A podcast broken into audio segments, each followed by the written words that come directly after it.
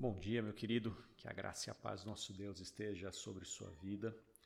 Continuamos nós, as nossas devocionais baseadas em Gênesis, falando sobre as lições da queda, aquilo que a queda tem para nos ensinar nesses dias. Hoje quero ler Gênesis capítulo 3, versículos 16 e 17, que fala assim: E a mulher ele disse: Aumentarei em muito os seus sofrimentos na gravidez. Com dor você dará à luz filhos. O seu desejo será para o seu marido, e ele a governará. E Adão disse: Por ter dado ouvidos à voz de sua mulher e comido da árvore que eu havia ordenado que não comesse, maldita é a terra por sua causa. Em fadigas você obterá dela o sustento durante os dias de sua vida. Ah, uma das principais consequências do pecado é a quebra dos relacionamentos. Adão tinha três principais relacionamentos e no ato de sua rebelião, esses três relacionamentos principais, eles foram quebrados. Primeiramente, Adão se relacionava com o próprio Deus. Ele conversava diretamente com Deus e após o seu pecado isso não foi mais possível. Adão se relacionava com Eva, Eva que como o texto nos apresenta é a mãe de todas as todos os homens, todas as pessoas. Então, de uma maneira toda especial, Adão se relacionava com a humanidade e isso também foi quebrado.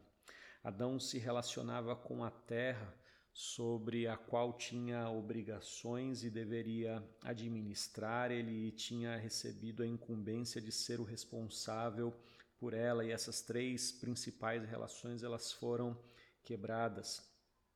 Quando Adão se rebelou contra Deus, logo em seguida ele tenta se esconder de Deus, e isso é uma das grandes tragédias da humanidade.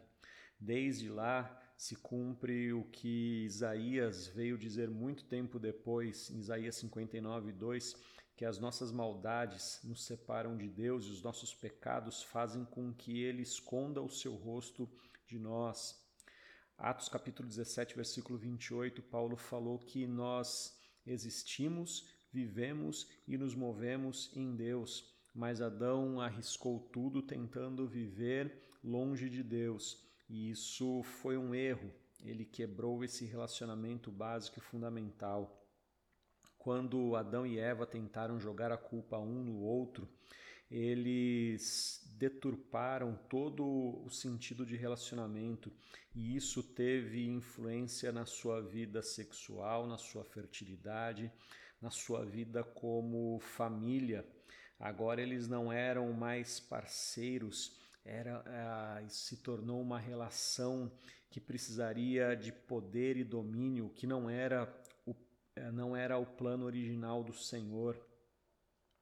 Adão também quebrou seu relacionamento com a terra. Isso tem implicações ecológicas. Quando você pensa por que, que o homem tem esse essa sede, esse desejo de consumir a terra até que ela não possa mais produzir nada, isso vem do pecado do Gênesis, porque o homem era responsável pela terra e se relacionava com ela. Agora ele tira da terra o seu sustento com sofrimento e dor. Quando nós estamos em Cristo, nós precisamos entender que esses três relacionamentos precisam ser restaurados.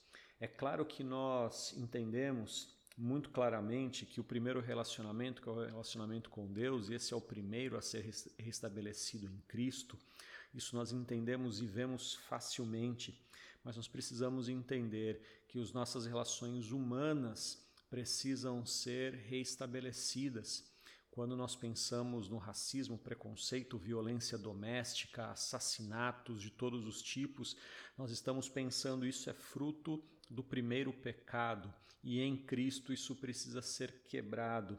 E quando nós olhamos o uso desordenado do planeta Terra, precisamos pensar que, como cristãos, também precisamos defender e levantar a bandeira da ecologia, porque isso é a vontade de Deus em nossa vida.